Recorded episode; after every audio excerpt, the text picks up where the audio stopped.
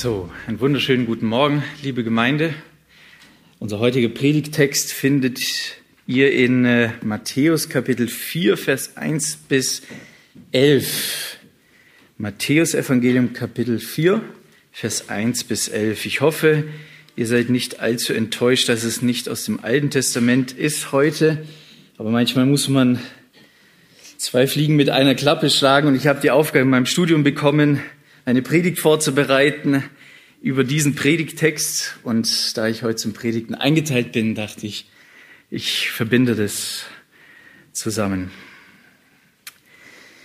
Lass uns also gemeinsam den Text lesen und danach würde ich gerne beten.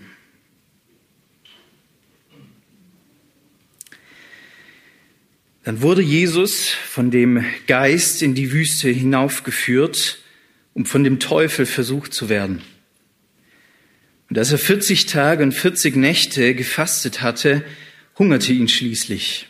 Und der Versucher trat zu ihm hin und sprach, wenn du Gottes Sohn bist, so sprich, dass diese Steine Brot werden. Er aber antwortete und sprach, es steht geschrieben, nicht von Brot allein soll der Mensch leben, sondern von jedem Wort, das durch, das durch den Mund Gottes ausgeht. Darauf nimmt der Teufel ihn mit in die heilige Stadt und stellte ihn auf die Zinne des Tempels und spricht zu ihm, wenn du Gottes Sohn bist, so wirf dich hinab, denn es steht geschrieben, er wird seine Engeln über dir befehlen und sie werden dich auf den Händen tragen, damit du nicht etwa deinen Fuß an einen Stein stößt. Jesus sprach zu ihm, wiederum steht geschrieben, du sollst den Herrn, deinen Gott, nicht versuchen. Wiederum nimmt der Teufel ihn mit auf einen sehr hohen Berg und zeigt ihm alle Reiche der Welt und ihre Herrlichkeit und sprach zu ihm, dies alles will ich dir geben, wenn du niederfallen und mich anbeten willst. Da spricht Jesus zu ihm, geh hinweg, Satan, denn es steht geschrieben, du sollst den Herrn, deinen Gott, anbeten und ihm allein dienen. Dann verlässt ihn der Teufel und siehe, Engel kamen herbei und dienten ihm. Ich würde gerne beten.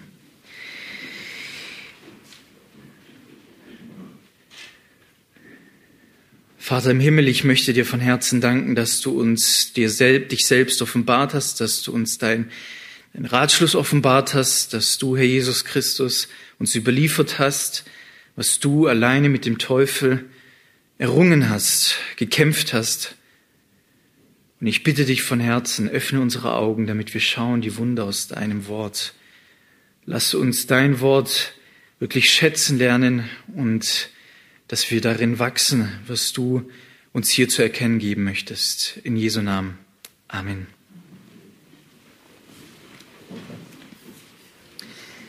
Ja, wir wollen heute uns mit der Versuchungsgeschichte aus dem Matthäusevangelium beschäftigen. Und die erste Frage, die sich mir gestellt hat, warum hat Matthäus dieses Ereignis aufgeschrieben? Mein Markus verwendet nur zwei Sätze dafür, für diese Versuchungsgeschichte. Johannes erzählt uns gar nichts über diese Versuchungsgeschichte. Er ortet die Versuchung eher am Ende des Lebens von Jesus hin, im Garten Gethsemane. Nur noch Lukas erzählt sie in ähnlicher Art und Weise wie Matthäus. Also warum hat uns diese Geschichte zu interessieren? Warum hat uns Gott diese Geschichte überliefert? Uns muss bewusst sein, dass kein Jünger an dieser Geschichte teilhatte. Nicht mal der engste Kreis der Jünger Jesu war an dieser, in dieser Geschichte beteiligt. Das bedeutet, Jesus muss also seinen Jüngern irgendwann mal diese Geschichte erzählt haben. Und wir wissen natürlich nicht, wie er das getan hat, aber wir wissen, dass er es getan hat. Sonst hätten wir es heute nicht vor uns.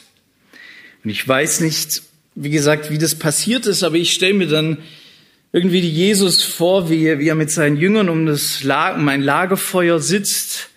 Und vielleicht hatte ein Jünger diese Frage oder diese Bedenken zu sagen, es ist so schwer in dieser Welt zu leben. Es ist so schwer in dieser Welt nach dem Willen Gottes aufrichtig zu leben, ihm zu gefallen, aus Liebe. dann fragt Jesus, hast du schon mal auch sowas erlebt? Und vielleicht mit einem verschmitzten Lächeln erzählt Jesus diesen Kampf in der Wüste, erzählt, wie er in die Wüste hinaufgeführt wurde, erzählt von dem Kampf mit dem Teufel, von seinen Angriffen.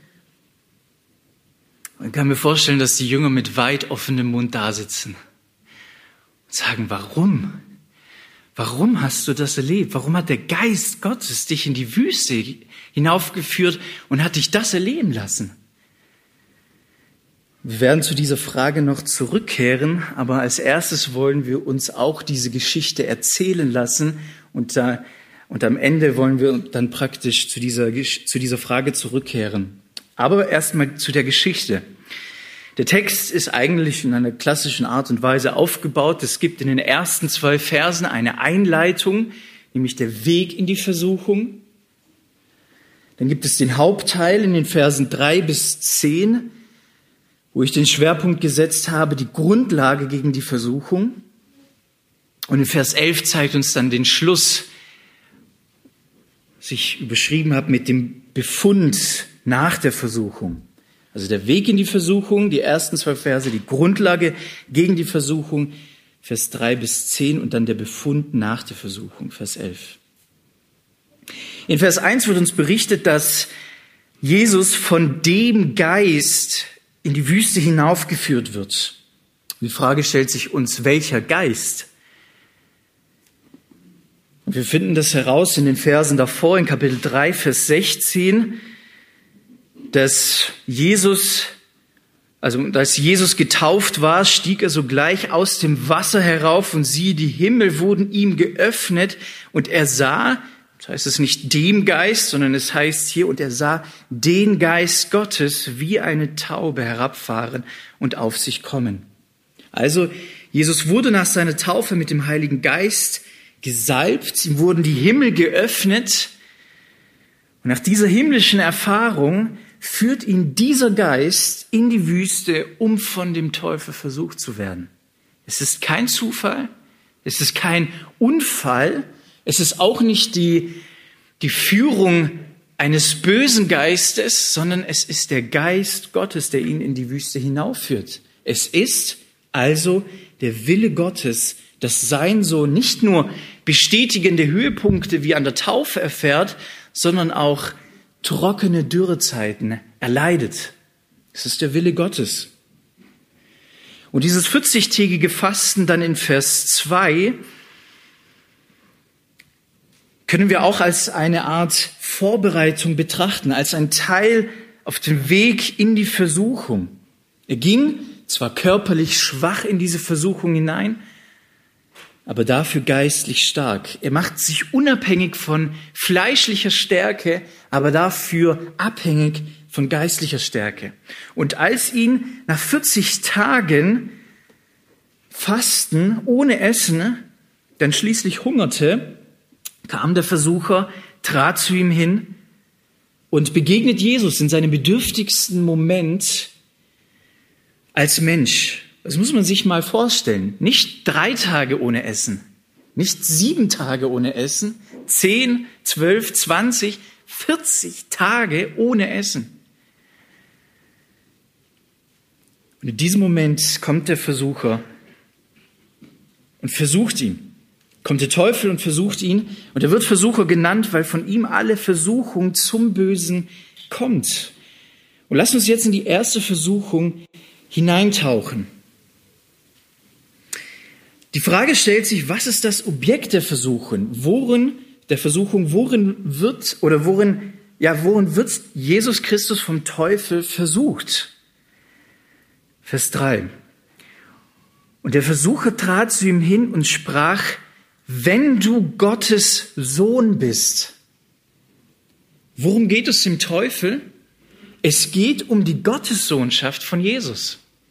Er zieht die Gottessohnschaft in Zweifel und möchte Jesus in, einen, in eine Art Hinterhalt locken. Er will den Gedanken in Jesus pflanzen, welcher Vater lässt schon seinen Sohn so hungern wie dich? Ganz wie Jesus auch in der Bergpredigt sagt, in Kapitel 7, Vers 9, wenn wir das mal kurz aufschlagen. Da sagt er in der Bergpredigt zu den Menschen, und da geht es um ein, ja, wie die Überschrift schon sagt, zuversichtliches Beten. Er sagt, bittet den Herrn, sucht ihn und er wird sich finden lassen, er wird euch auftun. Und dann in Vers 9 heißt es, oder welcher Mensch ist unter euch, der, wenn sein Sohn ihm um ein Brot bittet, ihm einen Stein geben wird? Und ihr kennt hier schon die Parallele hoffentlich zu unserem Text. Welcher Vater lässt seinen Sohn hungern? Wenn der, wenn der Sohn ihn um Brot bittet, der Vater wird ihm doch keinen Stein geben. Und du, Jesus, bist hier umgeben von Steinen in der Wüste.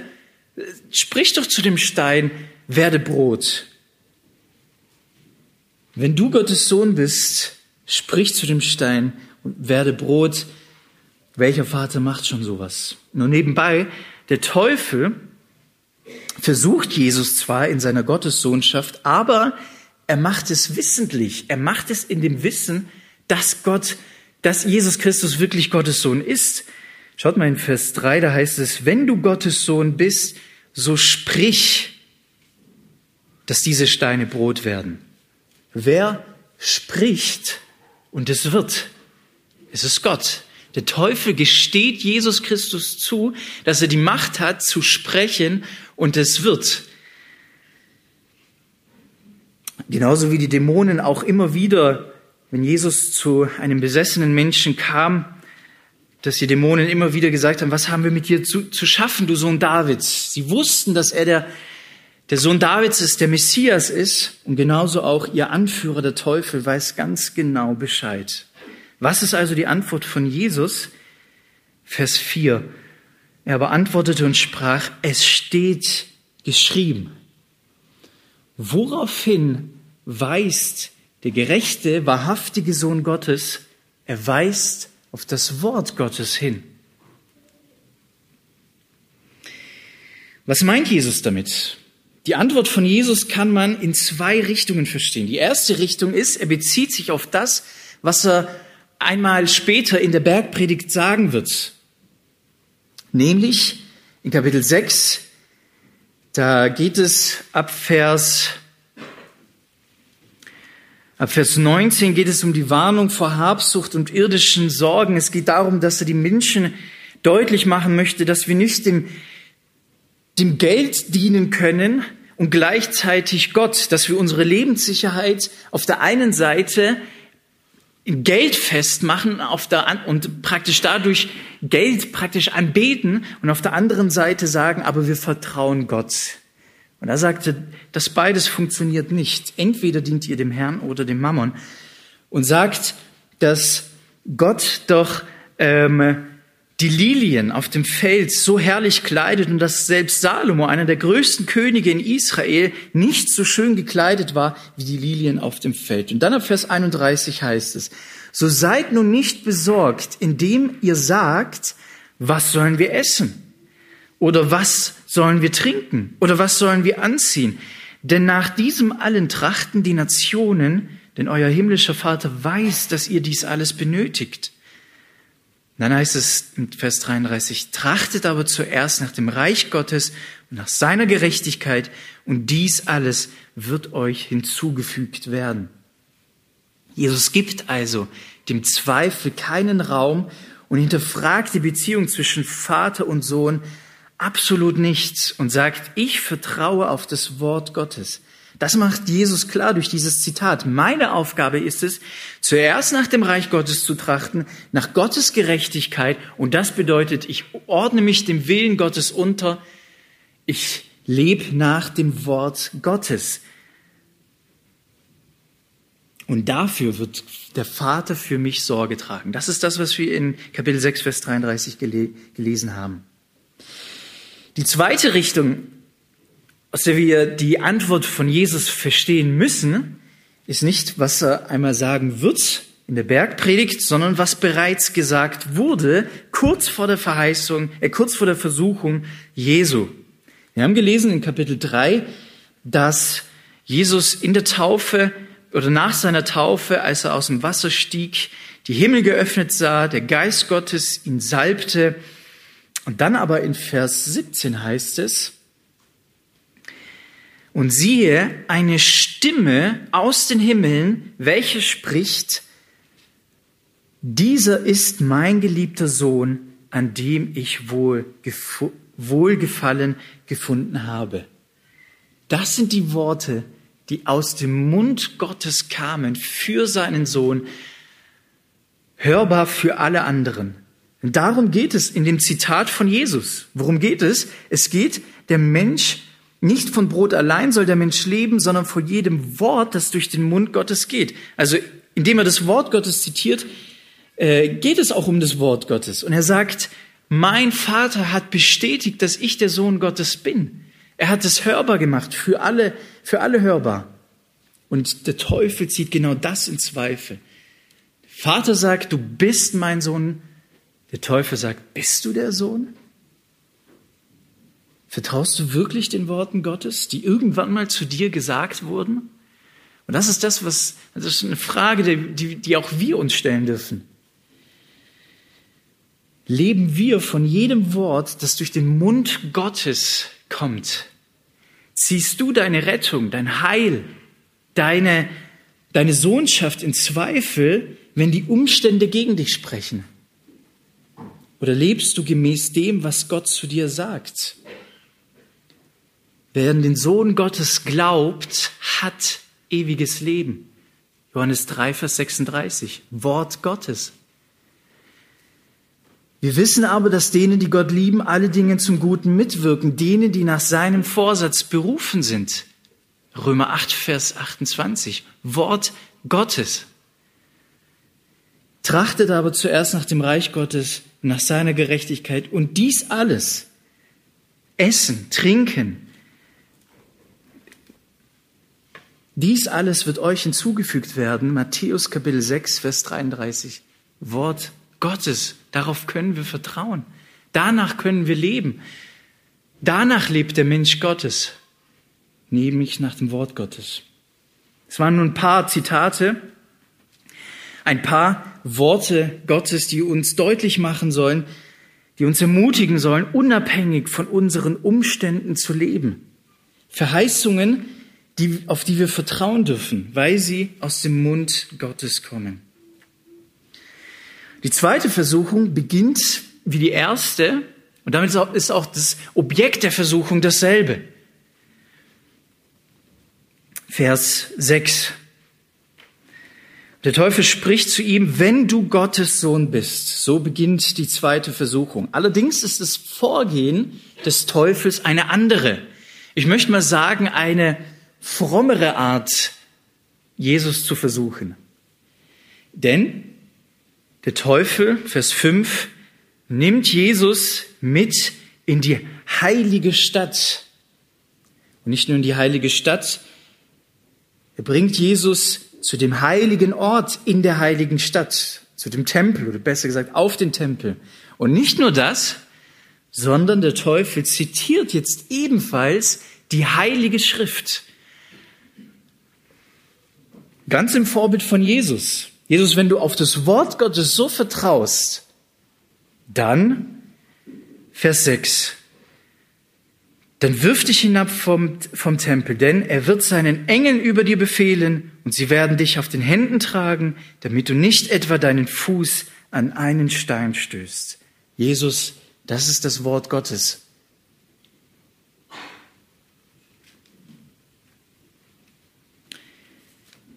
Was ist die Antwort von Jesus? Vers 7. Wiederum steht geschrieben, du sollst den Herrn, deinen Gott, nicht versuchen. Was nun?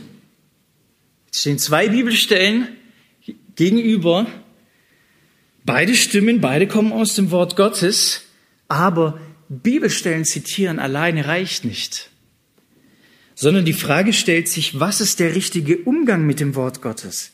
Wie stehen wir in Beziehung zu dem Wort Gottes? Denn der Teufel sagt, Jesus, weil du auf das Wort Gottes vertraust, wirf dich hinab vom, vom, vom Dach des Tempels. Jesus sagt, ja, ich vertraue auf das Wort Gottes, deswegen werfe ich mich nicht hinab vom Tempel. Also indem Jesus sowohl auf ein Frühstück in der Wüste als auch von einer Wunderschau am Tempel ab, absieht, zeigt er, bringt er zum Ausdruck, dass Jesus in der richtigen Beziehung zum Wort Gottes steht, nämlich er vertraut dem Wort Gottes. Und das ist die richtige Beziehung, in der wir stehen sollten zu dem Wort Gottes. Interessant ist, aus welchem Kontext hier dieser, dieses Zitat von Jesus stammt. Du sollst den Herrn, deinen Gott, nicht versuchen. Es steht in 5. Mose Kapitel 6. 5. Mose Kapitel 6 können wir ganz kurz aufschlagen.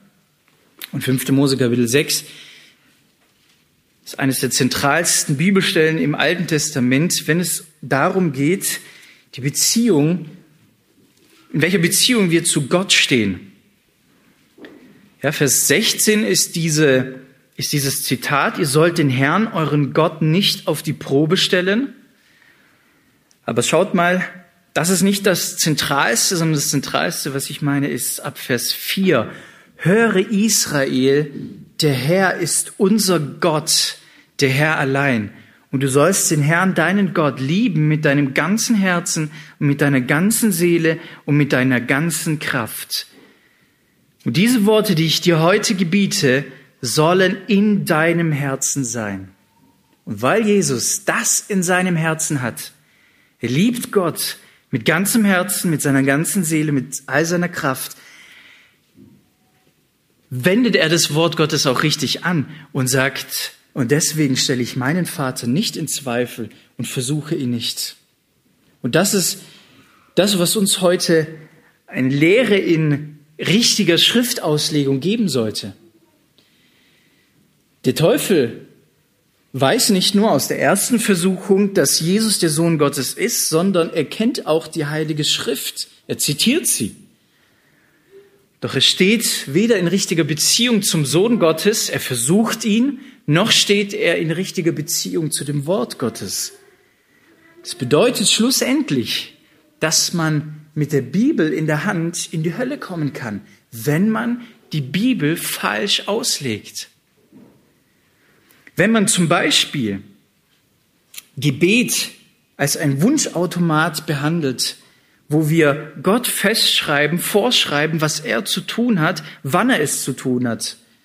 Wenn wir unsere guten Taten als Segensautomaten sehen, wo wir sagen, weil ich so viel tue, zwinge ich Gott dafür, dazu, mir ein sorgenloses Leben zu schenken.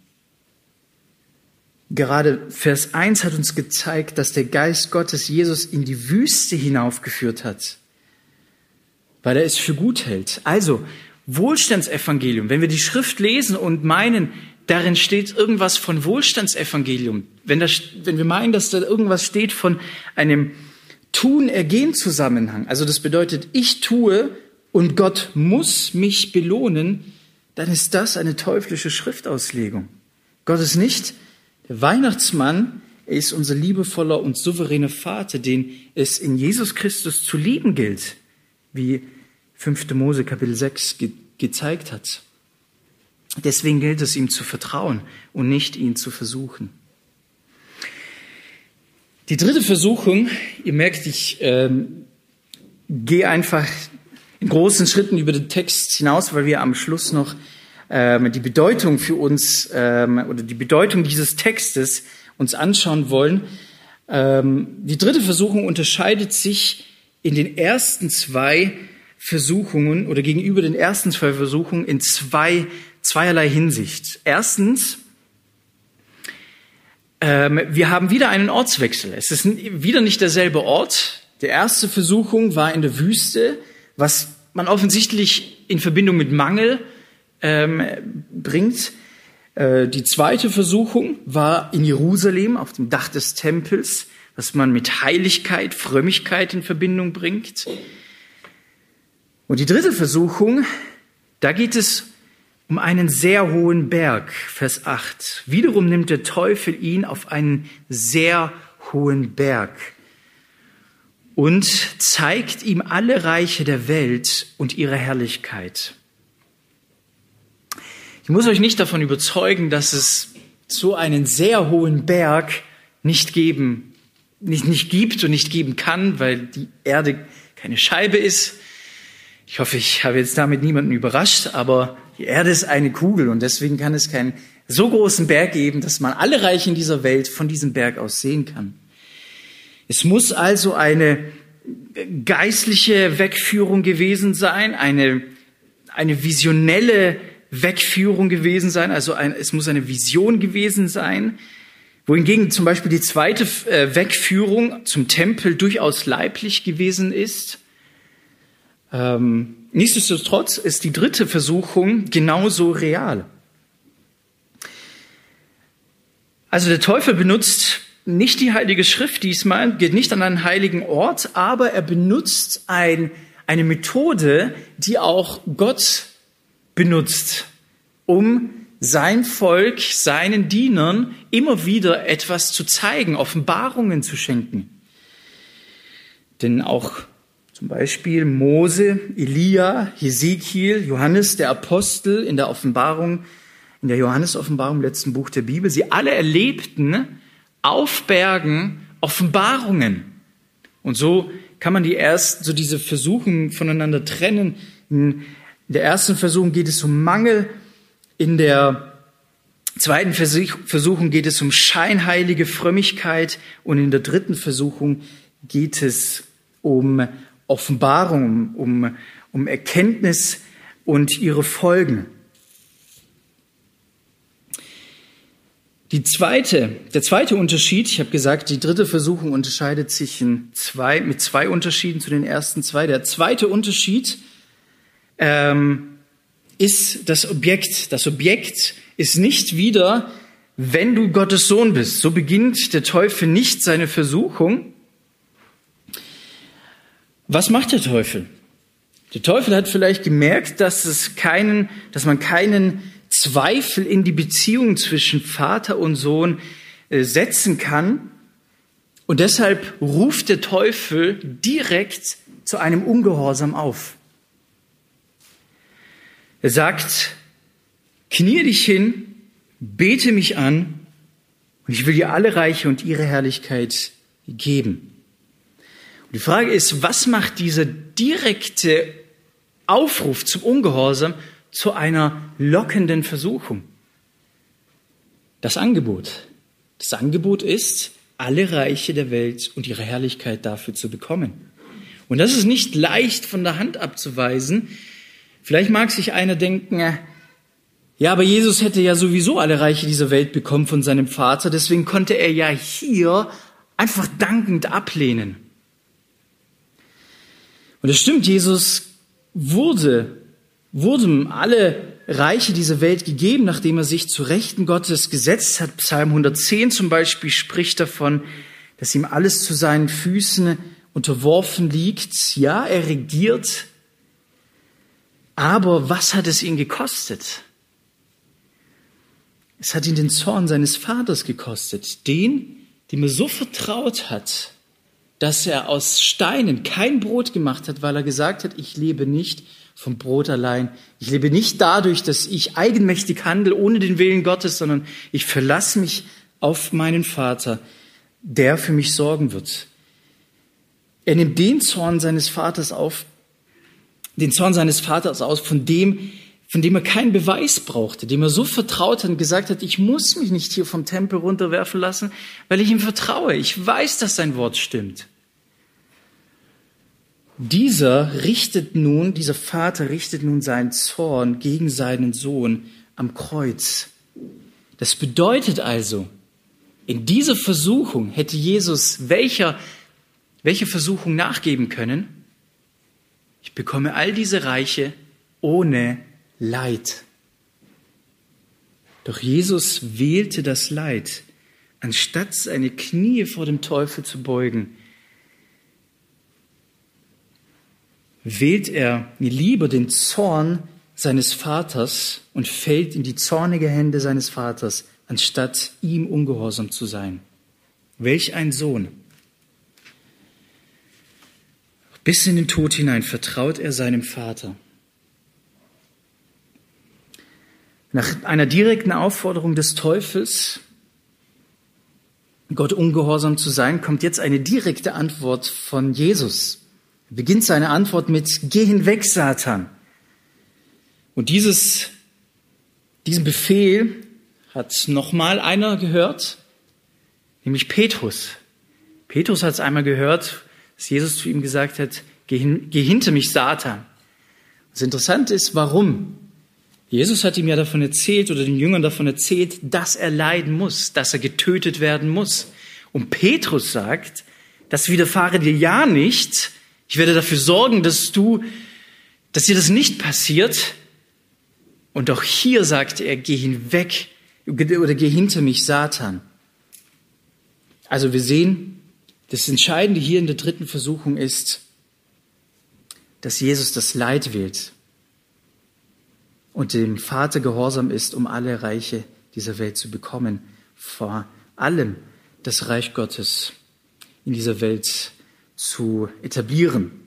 Jesus kam, Entschuldigung, ähm, er, lässt, äh, er belässt es nicht hier bei diesem, bei diesem Befehl an den Satan, sondern er sagt auch wieder hier, denn es steht, Vers 10, denn es steht geschrieben, du sollst den Herrn, deinen Gott anbeten und ihm allein dienen. Eigentlich ist es wahnwitzig, was hier der Teufel versucht. Ähm, er versucht hier etwas zu erzwingen, was gar nicht zu erzwingen geht. Anbetung bedeutet ja nicht nur seine Knie zu beugen, sondern auch eine, es bedeutet ja auch eine innerliche Unterwerfung, ein innerliches Beugen unter dem Willen, den ich anbete. Und so wie der Teufel in der zweiten Versuchung nicht verstanden hat, was wahre Frömmigkeit ist, Bibelstellen einfach zu zitieren, ohne zu hinterfragen, in welcher Beziehung man zu dem Wort Gottes steht, so hat er jetzt in dieser dritten Versuchung nicht verstanden, was wahre Anbetung ist. Denn was macht Jesus in diesen Versuchungen? Was macht er denn die ganze Zeit, Jesus? Er betet seinen Vater an. Er betet seinen Vater an und unterwirft sich ja ständig dem Willen seines Vaters. Er unterwirft sich unter sein Wort, unter seine Zusagen, unter seine Gebote, weil er ihn liebt, ihm vertraut und in nichts anderem seine Zufriedenheit hat, weder in Brot noch in Wunder, als in Gott allein. Also Jesus erweist sich hier in allen drei Versuchungen als der wahre Sohn Gottes. Das bestätigt jetzt der Vater im Schluss, also am Schluss dieser Geschichte, dass, dass das, dass dieser mein geliebter Sohn ist, an dem ich Wohlgefallen gefunden habe. Also das, was er in Kapitel 3, Vers 17 gesagt hat, zeigt er jetzt hier in Vers 11, der Vater.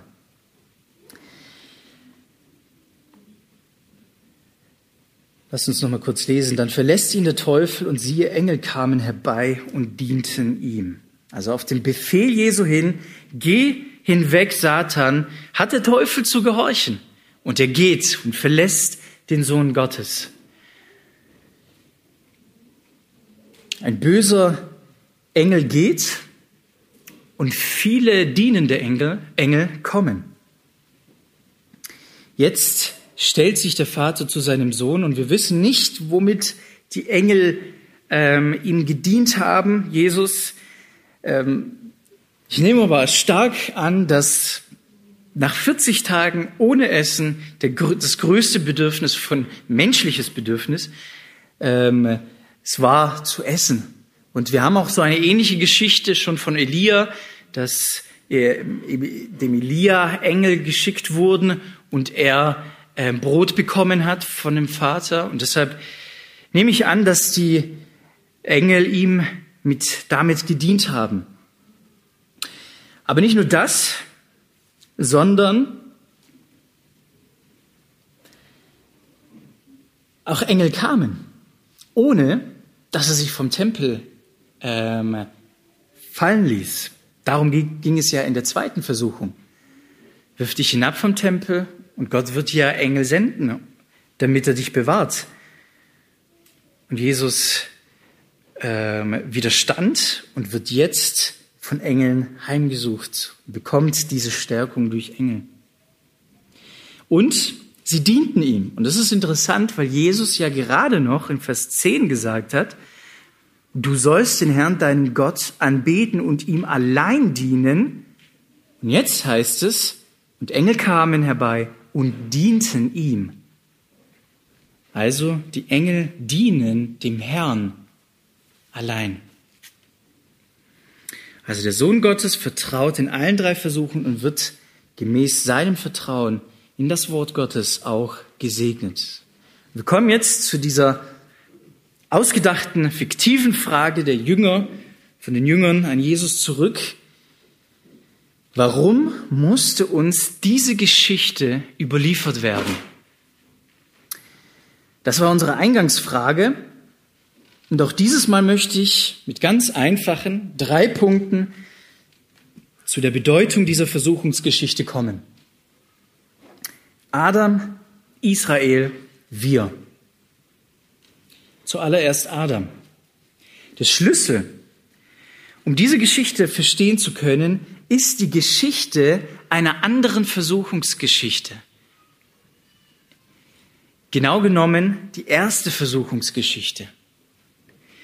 Im Garten Eden stehen Adam und Eva ebenfalls vor dem Teufel und seiner Versuchung, von dem verbotenen Baum zu essen, wo ebenfalls der Teufel versucht hat, einen Zweifel in die Beziehung zwischen Vater und den Menschen hineinzusetzen, zu sagen, hat Gott wirklich gesagt, ihr dürft, ähm, ihr sollt nicht von allen Bäumen des Gartens essen? Also er, er setzt auch hier einen Zweifel in die Worte Gottes, was natürlich auch eine Lüge des Teufels gewesen ist am Anfang, wo er danach sagt, kein, wo, wo Eva beziehungsweise sagt, nein, wir dürfen von allen Bäumen des Gartens essen, nur von dem Baum der Erkenntnis von Gut und Böse dürfen wir nicht essen. Und er sagt, nein, keinerlei, ihr, ihr, ihr werdet, ihr dürft davon essen, ihr, ihr müsst nicht sterben, wenn ihr davon isst. Also wir sehen hier eine starke Parallele zwischen der Versuchung Jesu und den, der Versuchung im Garten Eden. Und wir wissen, dass Adam dieser Versuchung unterlag. Adam brach den Bund zwischen ihm und dem, und dem Herrn, zwischen dem, dem Bund, den Gott mit ihm geschlossen hat. Und er als das Haupt der gesamten Menschheit hat sein, sein Fall hat dazu beigetragen, dass auch die gesamte Menschheit fällt und unter den Fluch Gottes kommt. Wenn also Jesus einen neuen Bund einsetzen möchte, eine neue Menschheit schaffen möchte, die im Vertrauen und in der Liebe zu Gott lebt, dann muss Jesus Christus als neuer und besserer Adam unter Beweis stellen, dass er auch ein neuer und besserer Adam ist. Er muss nicht nur für uns den Tod sterben, den wir verdient hätten, sondern auch die Gerechtigkeit bewirken, die vor Gott seit der Erschaffung des Menschen gilt. Ich möchte es deutlich machen aus Römer Kapitel 5.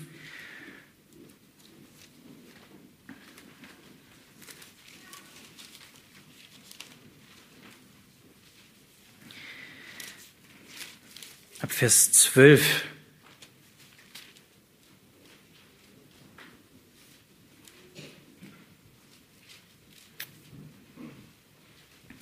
Römer Kapitel 5 ab Vers 12. Da heißt es darum, wie durch einen Menschen, und damit ist Adam gemeint, wie durch einen Menschen die Sünde in die Welt gekommen ist und durch die Sünde der Tod und so der Tod zu allen Menschen durchgedrungen ist, weil sie alle gesündigt haben. Also durch die Sünde des ersten Menschen ist die Sünde und der Tod in diese Welt hineingekommen und hat uns alle unter die Sünde versklavt.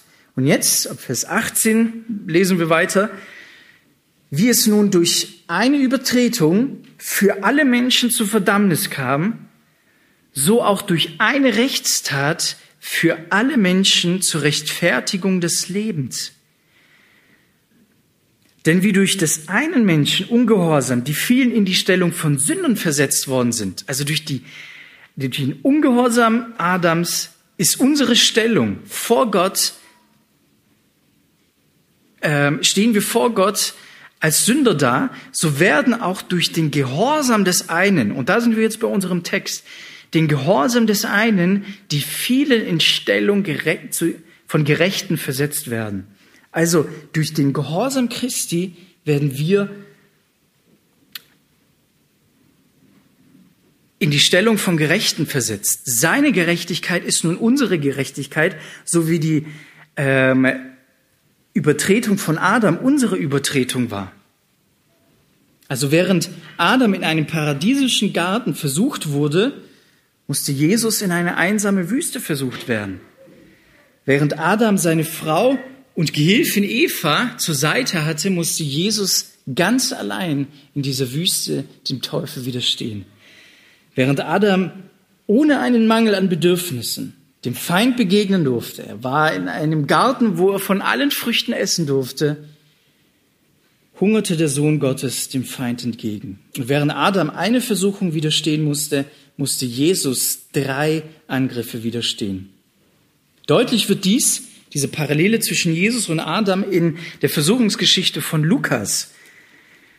Darauf legt Lukas seinen, seinen Schwerpunkt auf diesen Zusammenhang. Lukas Kapitel 3. Also in Kapitel 4 wird es uns erzählt, aber der Kontext ist auch hier wichtig. Während Matthäus den Stammbaum von Jesus ganz am Anfang setzt, begegnet uns der Stammbaum von Jesus direkt vor der Versuchung von Jesus. Und das ist kein Zufall. Vor, der, vor dem Stammbaum, da haben wir dieselbe Geschichte, die Taufe von Jesus, und wir haben denselben Satz in Kapitel 3, Vers 22 am Ende von, von, von dem Vater zu seinem Sohn, du bist mein geliebter Sohn, an dir habe ich Wohlgefallen gefunden. Und jetzt kommt der Stammbaum von Jesus und Matthäus zum Beispiel beginnt mit Abraham und David, sagt, Jesus ist der Sohn Abrahams und dann geht er durch. Ähm, beginnt Lukas mit Jesus und endet mit welcher Person? Also er sagt ganze Zeit, ähm, er ist der Sohn, ich lese mal ganz kurz Vers 23, und er selbst, Jesus, war ungefähr 30 Jahre alt, als er auftrat und war, wie man meinte, ein Sohn des Josef, des Eli, Eli, des Mattat, des Levi und so weiter. Und am Ende, in Vers 38, kommt er dann zu Adam. Jesus, der Sohn des Enosch, des Seth, des Adam, des Gottes. Also das bedeutet, Lukas setzt seinen Schwerpunkt zu sagen, auch Adam ist der Sohn Gottes, ja, des Adam, des Gottes. Und jetzt in der Versuchung, wenn man das liest und, sah, und liest ah, Adam, denkt man vielleicht gleich an die Versuchung und denkt, Mensch Adam, was hast denn du da getan? Jetzt kommt direkt die Versuchung von, von Jesus, wo uns Lukas einfach deutlich machen möchte, Jesus ist der bessere Adam. Zweitens, Israel. Der Heilige Geist will uns nicht nur deutlich machen, dass Jesus der bessere Adam ist, sondern gerade das Matthäusevangelium möchte uns deutlich machen, dass Jesus der bessere, das bessere Israel ist. Denn zum Beispiel alle drei Zitate, die Jesus dem Teufel entgegenhielt, waren aus dem fünften Buch Mose, die Gott durch Mose zu dem Volk Israel gesprochen hat und wonach sie leben sollten. Jesus nimmt jetzt diese Worte und sagt sie zu dem Teufel. Auch Israel war in dieser Wüste. Äh, nicht in dieser Wüste, Entschuldigung, sie waren in der Wüste, nicht 40 Tage, aber dafür 40 Jahre. Und in diesen 40 Jahren haben sie aufgrund ihres Murrens Brot vom Himmel bekommen Sie haben Gott versucht, auf die Probe gestellt und sich gefragt, ist Gott überhaupt in unserer Mitte, wenn er uns hier verdursten lässt? Kann man nachlesen in 2. Mose Kapitel 17. Und sie haben das goldene Kalb angebetet und ihre Knie vor ihm gebeugt.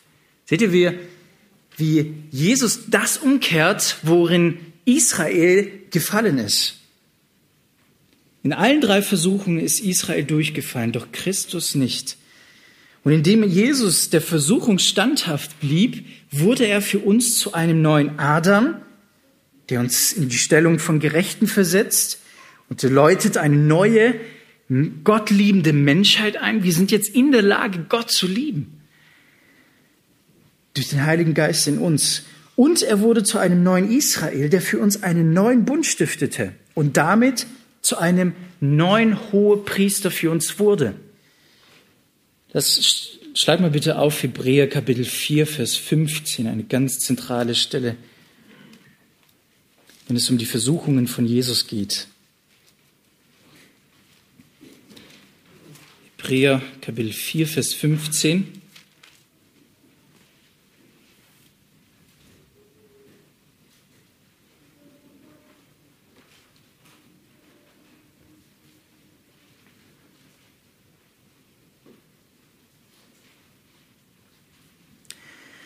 Ab Vers 14 möchte ich lesen. Da wir nun einen großen Hohepriester haben, der durch die Himmel gegangen ist, Jesus, den Sohn Gottes, so lasst uns das Bekenntnis festhalten. Denn wir haben nicht einen Hohepriester, der nicht Mitleid haben könnte mit unseren Schwachheiten, sondern der in allem in gleicher Weise wie wir versucht worden ist, doch ohne Sünde. Lasst uns nun mit Freimütigkeit hinzutreten zum Thron der Gnade, damit wir Barmherzigkeit empfangen und Gnade finden zur rechtzeitigen Hilfe. Das ist, das ist das, was wir aus dieser Versuchung lernen dürfen. Jesus wurde versucht und ist jetzt in der Lage, ein, ein Hohepriester zu sein mit Mitleid, der Mitleid hat mit unseren Schwachheiten. Und das ist nicht so, dass dass Gott oder dass Jesus Christus als Sohn Gottes diese Versuchung durchleben musste und jetzt sagen kann, jetzt weiß ich, wie das ist. Gott ist Gott, er, er ist allwissend, er ist allmächtig, er weiß, dass Versuchungen hart sind, aber worum es hier geht, dass er jetzt als hohe Priester für uns vermitteln kann. Nicht nur, dass er Mitleid hat mit unseren Schwachheiten, sondern dass er uns auch gerne vergibt es geht um unsere Versuchungen, in denen wir fallen. Das ist Vers 16. Lasst uns mit Freimütigkeit hinzutreten, nicht mit einem schlechten Gewissen, sondern lasst uns mit Freimütig hinzutreten zum Thron der Gnade, damit wir Barmherzigkeit empfangen, Gnade empfangen. Und damit möchte ich jetzt zum letzten Punkt kommen, nachdem wir angeschaut haben, was, es mit, was Jesus mit Adam äh, zu tun hat seine Versuchung mit Israel zu tun hat, was hat es jetzt mit uns zu tun? Gott führt uns in Versuchung. Das haben wir in Kapitel 4 gelesen, äh, also in Matthäus Evangelium Kapitel 4 gelesen, dass er Jesus in die Versuchung geführt hat. Aber wir dürfen auch beten, führe uns nicht in Versuchung, sondern erlöse uns von dem Bösen. Wisst ihr, was wunderbar ist? Wir müssen keine Helden spielen in dem neuen Bund. Wir müssen nicht sagen, so wie Jesus versucht wurde und standhaft blieb, so bleib auch ich standhaft. Wir müssen nicht die Helden spielen. Christus ist der Held. Er hat der Versuchung standgehalten und wir dürfen jetzt aus Gnade bitten, Herr, führe uns nicht in Versuchen, sondern erlöse uns von dem Bösen. Und wenn wir uns doch in einer Versuchung befinden, so dürfen wir mit Freude folgendes Wort in unseren Herzen Raum geben. 1. Korinther Kapitel 10, Vers 13. Da geht es auch in diesem Kontext auch um die Versuchungen, die Israel widerfahren ist. Und jetzt kommt er in Vers 13 zu uns. Und das ist das, was ich gerade versucht deutlich zu machen, ab Vers 12. Daher, wer zu stehen meint, siehe zu, dass er nicht falle.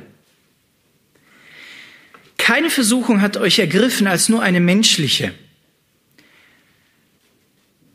Spielt an auf, auf die Versuchung von Jesus. Denn so eine Versuchung, wie Jesus erfahren hat, haben wir nicht erfahren. Keine Versuchung hat euch ergriffen als nur eine menschliche. Gott aber ist treu, der nicht zulassen wird, dass ihr über euer Vermögen versucht werdet, sondern mit der Versuchung auch den Ausgang schaffen wird, so dass ihr sie ertragen könnt. Was für ein Wort. Ja, der Herr führt in Versuchung, aber der Herr führt auch aus Versuchung heraus. Er schafft auch den Ausgang. Und genau das ist das, worin ich euch ermutigen möchte, jetzt zum Schluss. Es ist das Wort Gottes. Und das Problem ist, wenn wir das Wort Gottes nicht kennen, wenn wir zum Beispiel solche Stellen wie 1. Korinther 10, Vers 13 oder Vers 12 und 13 nicht kennen, versuchen wir vielleicht aus unserer menschlichen Natur heraus, versuchen wir stehen zu bleiben. Aber wenn wir das Wort Gottes kennen, dürfen wir uns demütig drunter ordnen und wissen, ich bleib nicht immer stehen. Ich brauche die Gnade Gottes in unseren Versuchungen. Und dafür möchte ich euch, dazu möchte ich euch ermutigen. Wir haben drei verschiedene Versuchungen gesehen, an drei verschiedenen Orten, aber der Sohn Gottes hat immer gleich geantwortet. Es steht geschrieben, hat er bei jeder Versuchung gesagt. Also der Sohn Gottes hat immer auf das Wort Gottes hingeweist. Alle drei Versuchungen, ähm, in allen drei Versuchen hat Jesus geantwortet und mit dem Wort Gottes geantwortet und gezeigt, dass erstens der Sohn Gottes durch das Wort Gottes lebt. Das war die erste Versuchung. Dass der Sohn Gottes auf das Wort Gottes vertraut. Das war die zweite Versuchung. Und dass der Sohn Gottes gemäß dem Wort Gottes anbetet die dritte Versuchung. Alle drei Verben, Leben, Vertrauen, Anbeten, zeigen uns an, in welcher Beziehung wir zu Gott, zu seinem Wort stehen sollten. Und liebe Geschwister, ich habe euch zum Schluss ein Wort des Herrn mitgebracht. Ich weiß, es ist jetzt ein bisschen längerer Abschnitt, aber ich möchte es trotzdem vorlesen. Epheser Kapitel 6 ab Vers 10 bis 17. Liebe Geschwister, das ist ein Wort für uns heute. Schließlich, auch schließlich, nachdem wir jetzt eine lange Predigt gehört haben, schließlich werdet stark im Herrn und in der Macht seiner Stärke. Zieht die ganze Waffenrüstung Gottes an, damit ihr gegen die Listen des Teufels bestehen könnt. Denn unser Kampf ist nicht gegen Fleisch und Blut, sondern gegen die Gewalten, gegen die Mächte, gegen die Weltbeherrscher dieser Finsternis, gegen die geistigen Mächte der Bosheit in der Himmelswelt.